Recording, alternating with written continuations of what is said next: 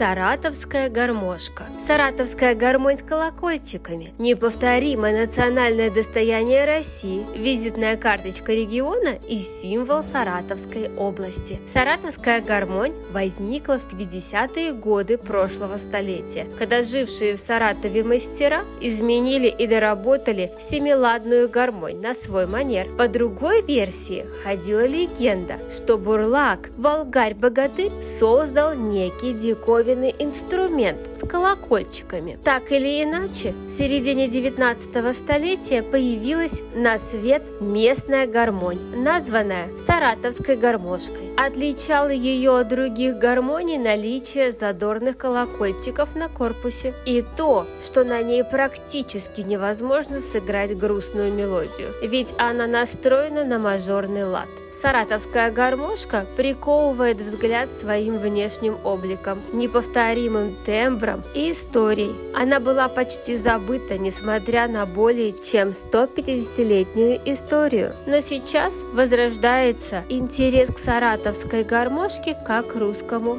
народному инструменту. Саратовская гармошка выжила и, невзирая на преграды, вторично приобретает прежнюю знаменитость и продолжает веселить своим задорным звучанием, сплачивая народы и поколения.